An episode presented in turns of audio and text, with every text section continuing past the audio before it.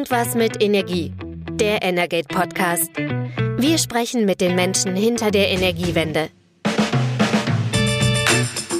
Herzlich willkommen zu Irgendwas mit Energie, dem Energate Podcast. Heute mit dem News Update vom 23. Juni. Mein Name ist Christian Silus und bei mir ist heute auch wieder Carsten Wiedemann. Hallo. Hallo Carsten. So, Carsten, wir zeichnen heute ähm, außer der Reihe abends auf. Ähm, wir hatten eigentlich was anderes vor. Wir wollten heute am, am Donnerstag eigentlich schon morgens aufzeichnen. Ähm, das hat aber nicht geklappt, weil uns was dazwischen gekommen ist und ähm, vor allem dir ist auch was dazwischen gekommen. Ähm, denn du hast heute Morgen um 7 Uhr schon eine SMS bekommen. Was hat das mit der SMS auf sich? Genau, ich war noch im Halbschlaf nach später Ankunft von der E-World, über die wir auch noch gleich reden. Und dann pinkte das Handy, ich guckte rein. Hinweis aus der Pressestelle, ähm, sich bitte bereit zu halten, um 10 Uhr gibt es ein Statement von Wirtschaftsminister Robert Habeck zum Thema Versorgungssicherheit. Und ja, ich denke, wenn du die SMS bekommen hättest, hättest du auch schon so eine Ahnung gehabt, worum es geht. Ja, also die, die Ahnung war, das war keine Herausforderung ähm, zu erahnen, um was es geht, denn du hast gerade gesagt, wir waren auf der E-World in dieser Woche. Ähm, großes Branchentreffen der Energiewirtschaft in, in Essen und ähm, eigentlich ging es bei ganz vielen Gesprächen natürlich um die Gaskrise und auch wiederum bei vielen Gesprächen darum, ähm, wann die, die nächste Stufe im Notfallplan Gas ausgerufen wird, die sogenannte Alarmstufe. Ähm, du bist dann ins Wirtschaftsministerium, beziehungsweise du hast die Pressekonferenz verfolgt und Überraschung, was kam da raus? Überraschung war im zweiten Satz, der Wirtschaftsminister hat genau das getan. Er hat die zweite Stufe, also die Alarmstufe, verkündet. Ähm, das hatte man auch schon, äh, das ging so durch die Branche, weil angeblich sein Staatssekretär Patrick Reichen das am Montag schon äh, bei einem Treffen mit dem BDW verkündet hat, damit sich die Versorger darauf vorbereiten können.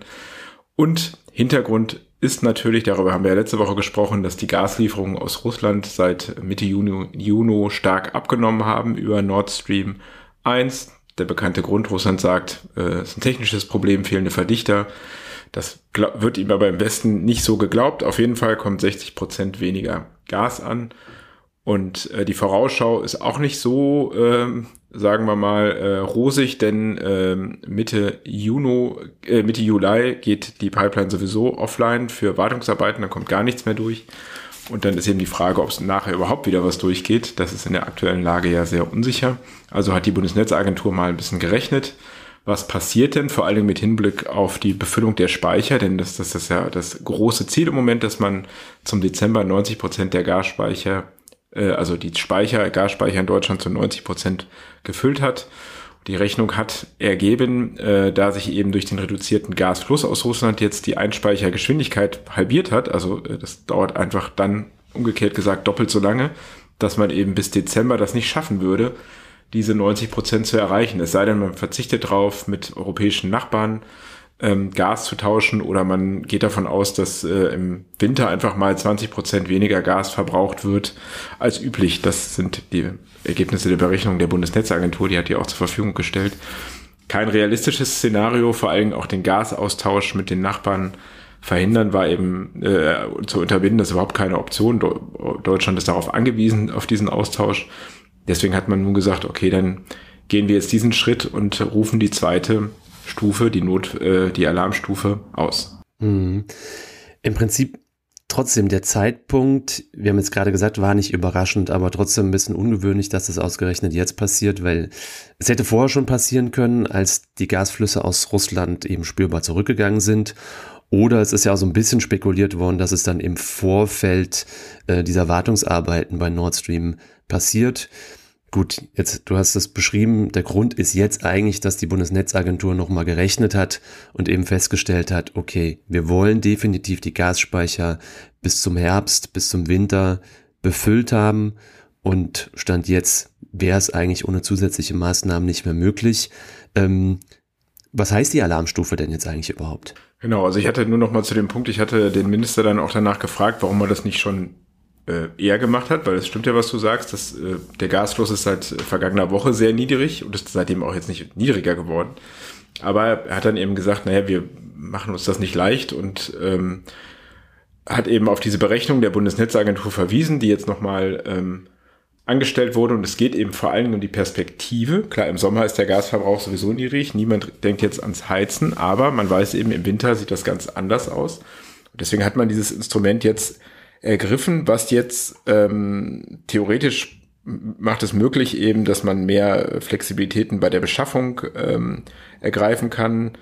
Die Lastflüsse können, op können optimiert werden. Äh, man könnte auch an die Speicher ran, wenn man denn das wollte. Das will jetzt natürlich keiner. Ähm, und die Bundesnetzagentur ähm, guckt jetzt sehr genau, also noch genauer als vorher schon in der ersten Stufe auf die, auf die Lastflüsse, auf die Gasflüsse.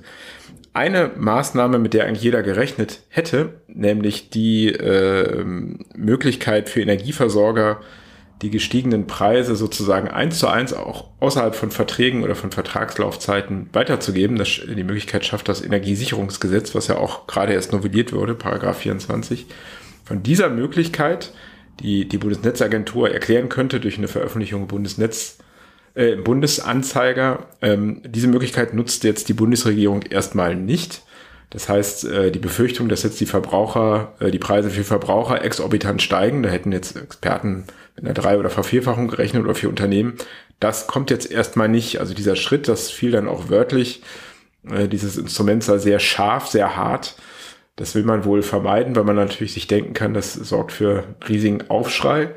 Ähm, da kann man direkt mit dem nächsten Entlastungspaket vielleicht äh, hinterhergehen. Das wird jetzt erstmal nicht gemacht. Dieser Paragraph 24 wird jetzt auch nochmal angefasst und novelliert. Da sind wohl noch so ein paar Ungereimtheiten drin. Da will man dann sehr kurzfristig, es bleibt eigentlich nur noch eine Sitzungswoche im Bundestag, das anpassen.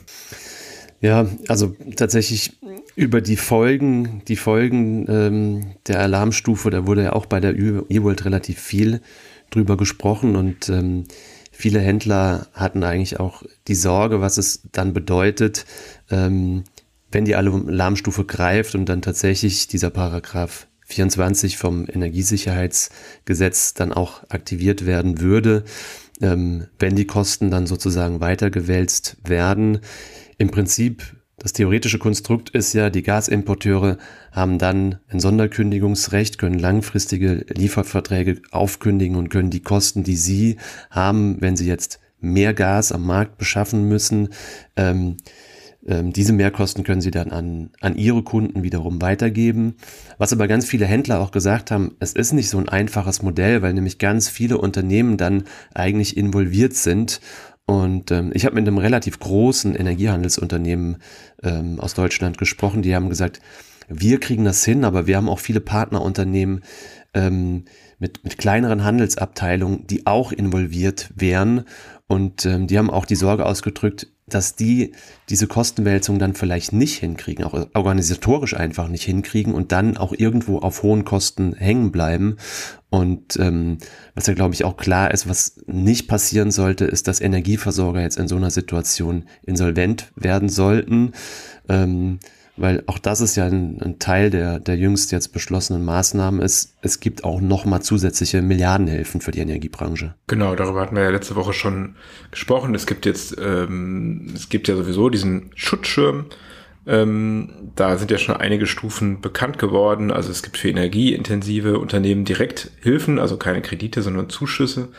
Ähm, es gibt jetzt seit vergangener Woche sozusagen ist schon mal angekündigt die, das Margining, also die sogenannten Margin Calls belasten ja die Handelsunternehmen, weil man sozusagen ja, Bürgschaften, Sicherheitsleistung für jeden äh, Transfer hinterlegen muss für den Handel und je höher der Energiepreis, desto höher sind eben auch die Sicherheitsleistungen und die kann dann natürlich bei den Preisen im Moment keiner hinterlegen. Also da gibt es jetzt eben ein Hilfspaket, ähm, was über KfW-Kredite läuft, ist jetzt angekündigt. Ähm, da soll man sich demnächst dann auch für bewerben können. Ähm, das sind eben diese Schutzmaßnahmen. Da fühlt sich äh, vielleicht mancher noch an die Zeiten aus der Lehman Brothers Pleite äh, erinnert. Da galt das dann eben für die Bankenwirtschaft. Jetzt wird das für die Energiewirtschaft aufgesponnen. Ob man da vielleicht auch noch weitergehen muss, denn äh, man muss sich jetzt nochmal vorstellen, hätte dieses Instrument jetzt schon sofort gegriffen, dann wären auch viele Wohnungsunternehmen natürlich in eine schwierige Lage gekommen.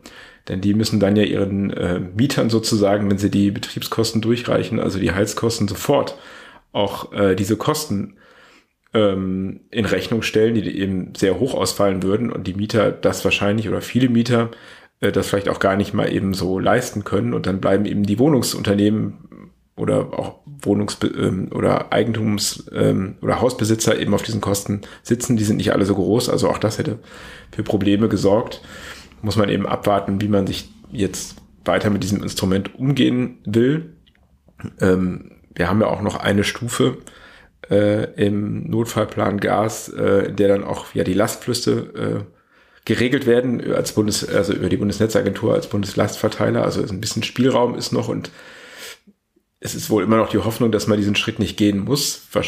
Wie wahrscheinlich ist, das ist, ist jetzt schwer abzusehen. Es sieht jetzt nicht danach aus, ähm, als würde Russland sich irgendwie konzilianter zeigen. Es gibt ja auch noch das Problem, dass es mit dem LNG im Moment ein Problem gibt durch diesen Brand in ähm, Freeport in den USA im Terminal. Das dauert auch noch ein Weilchen. Da sind einfach viele LNG-Schiffe, die festhängen.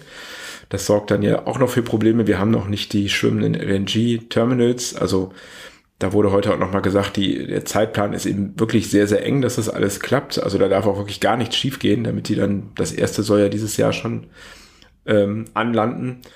Ähm, also es ist schon eine sehr angespannte Lage, sehr ernst und äh, Gas ist eben ein knappes Gut. Das hat äh, Habeck heute auch nochmal gesagt und das eben verbunden, nochmal erneut mit dem Appell an jeden Einzelnen zu sparen. Also Unternehmen können das ja jetzt oder sollen das können in, über so ein Auktionsmodell, was diese Woche von der Bundesnetzagentur vorgestellt wurde. Da können sie sozusagen für Mengen, die sie nicht, also vertraglich zugesicherte Gaslieferungen, die sie nicht in Anspruch nehmen, die können sie zurückgeben und werden dann eben entschädigt. Das ist ein, ein Mittel, aber auch Herr Habeck hat auch mal darauf hingewiesen, jeder, eine Heiz, der eine Heizung hat, sollte doch jetzt vielleicht noch an einen Handwerker kommen lassen, vielleicht jetzt im Sommer, um vielleicht nochmal einen hydraulischen Abgleich zu machen, also um da nochmal alles rauszuholen, was irgendwie geht. In der Hoffnung, dass man eben im, im Herbst dann oder im Winter bei den 90 Prozent ist und irgendwie mit allem durchkommt.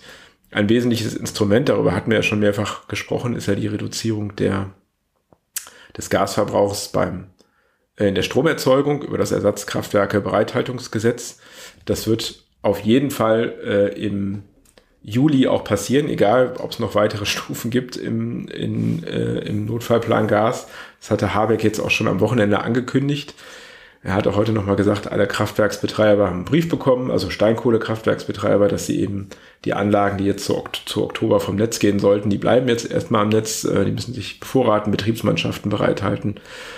Ähm, das wird auf jeden Fall kommen, damit eben ähm, kein Gas mehr verstromt wird. Ob auch die Penalen schon gezogen werden, dafür bräuchte es noch eine Verordnung, also sozusagen die Strafen für die Gasverstromung. Das ist jetzt noch offen. Aber vielleicht, um das auch nochmal klarzustellen, also im Prinzip, ähm, um Kohlekraftwerke länger am oder wieder am Netz ans Netz zu bringen oder länger am Netz zu halten ähm, und Gaskraftwerke ähm, aus dem Markt zu nehmen, wäre die Alarmstufe eigentlich gar nicht notwendig gewesen. Nee, genau. Also das regelt eine, ähm, diese Verordnung oder das Gesetz, das Ersatzkraftwerke Bereithaltungsgesetz ist an der Stelle so ein bisschen ähm, schwammig. Das wurde ja auch im parlamentarischen Verfahren und auch schon davor immer wieder kritisiert, äh, weil da eben sehr viel in eine Verordnungsermächtigung, das ist ja immer so ein Mittel, wo dann sich die Ministerien als Exekutive dann immer noch viele Türchen offen halten, die man dann nachher nicht mehr über den Bundestag laufen lassen muss. Da sollte das eben noch genau spezifiziert werden. Da steht eben eine Gefährdung der Versorgungslage muss vorliegen, aber eigentlich konnte man daraus jetzt nicht lesen, dass es unbedingt daran geknüpft war. Genauso wie diese Penalen, wie hoch die ausfallen und ab wann das alles losgeht. Und Habeck hat ja am Sonntag, am Wochenende auch schon ein Papier mit weiteren Maßnahmen rausgegeben, wie man nun reagieren will auf die angespannte Versorgungsanlagen. Und da hat er eigentlich ja ganz klar gesagt, sobald das Gesetz verabschiedet wird, das Ersatzkraftwerke Bereithaltungsgesetz, wird er das auch nutzen sofort und eben diese Leistung aus Kohlekraftwerken abrufen. Und ähm, wir hatten uns ja auch ein bisschen umgehört, das wird wohl auch funktionieren. Also die ähm, haben sich bevorratet schon in den letzten Monaten die ähm, Kraftwerksbetreiber es gibt ähm, hier und da Logistikprobleme, also die Bahn macht Probleme, nicht nur uns als Reisenden, sondern auch äh, sozusagen Unternehmen, die auf ähm, Logistiklieferungen, also auf Kohlelieferungen über die Schiene angewiesen sind. Der Rhein macht Probleme mit an manchen Stellen oder die Flüsse mit niedrigen ähm, Wasserständen, aber das funktioniert wohl erstmal, so dass da dann auch wirklich Kohle vorhanden ist, äh, um dann auch die Kraftwerke wieder in, in, äh, ans Laufen zu bringen. Oder sie, beziehungsweise sie gar nicht erst vom Netz zu nehmen, das war ja vorgesehen. Und das gilt jetzt erstmal für zwei Jahre bis 2024. Also es passiert im Momentan wahnsinnig viel. Es gibt im Eilverfahren wahnsinnig viel neue Gesetze und Verordnungen und wir sind in einer absoluten Krisensituation. Du hast gerade auch gesagt, jedem ist es eigentlich bewusst. Ähm, so kann man eigentlich auch sagen, waren die Reaktionen ne? jetzt auf dieses auf auf das Ausrufen der Alarmstufe.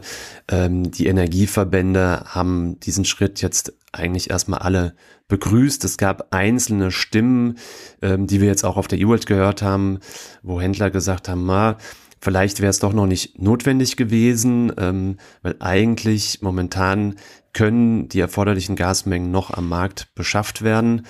Ähm, aber trotzdem der Grundtenor, egal jetzt ob aus der Energiewirtschaft oder auch aus der Industrie, war eigentlich erstmal, es ist gut, dass Maßnahmen ergriffen werden, ähm, dass man sich vorbereitet, weiterhin dann auch wirklich auf eine ernste ähm, Gasmangellage. Und ich glaube, also jetzt zumindest in dem Kreise, in dem wir uns bewegen, bei, bei unseren Gesprächspartnern im Energiesektor, war so das Hauptthema eben tatsächlich diese, diese ähm, äh, Gaspreis-Weiterreichung an die Kunden und ähm, da habe ich äh, zumindest in einem Gespräch auch nochmal einen Vorschlag aufgeschnappt, ähm, ähm, dass man das doch auch über eine Umlage regeln könnte.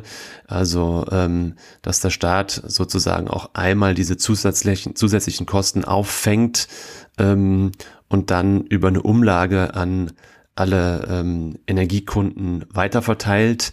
Ähm, da haben wir im Energiesektor ja ziemlich viel Erfahrung damit, mit Umlagen. Es gibt ja alle möglichen Umlagen. Die EEG-Umlage wurde jetzt gerade abgeschafft, aber die hat uns lange begleitet. Es gibt die Offshore-Umlage, die KWK-Umlage und viele andere. Das ist ein Vorschlag, Frage ist bei dem Punkt natürlich ein bisschen, lässt sich das so zeitnah umsetzen, weil die Umlagen funktionierten dann doch vom Modell eher so, dass auch erstmal sozusagen das auszulegende Geld, ähm, dass es erstmal auf dem Konto summiert wurde, um welches Geld geht's dann und immer im Nachgang dann auch umgelegt wurde. Ähm, ich denke, jetzt brauchen wir einfach ein Modell, bei dem es sehr schnell gehen muss. Deshalb bin ich mir nicht ganz sicher, ob das eine Option ist, aber du hast es selbst gesagt, an diesem Paragraphen da soll noch mal ein bisschen gerüttelt werden. Da ähm, haben, glaube ich, alle Beteiligten verstanden, dass viele auch irgendwie Bauchschmerzen haben mit dieser Regelung. Und ähm, da werden wir sehen, was, was bis zur parlamentarischen Sommerpause noch passiert. Ich glaube, am 8. Juli ist dann die letzte Sitzung des Bundesrats vor der parlamentarischen Sommerpause. Ja, es besteht natürlich immer noch die Möglichkeit, nochmal Sondersitzungen zu machen im Sommer. Und damit würde ich in diesem Sommer ehrlich gesagt auch fast rechnen, dass da was passiert, denn ähm, dass die Politik jetzt über mehrere Wochen in den Urlaub geht, das ist in der aktuellen Situation eigentlich nicht möglich. Nee, das kann man sich in der Tat schwer vorstellen, auch wenn man es vielleicht dem einen oder anderen mal gönnen würde nach äh, dem Dauerfeuer jetzt der letzten Wochen. Ist, ist auch ganz interessant, du hast ja gerade die EG-Umlage angesprochen.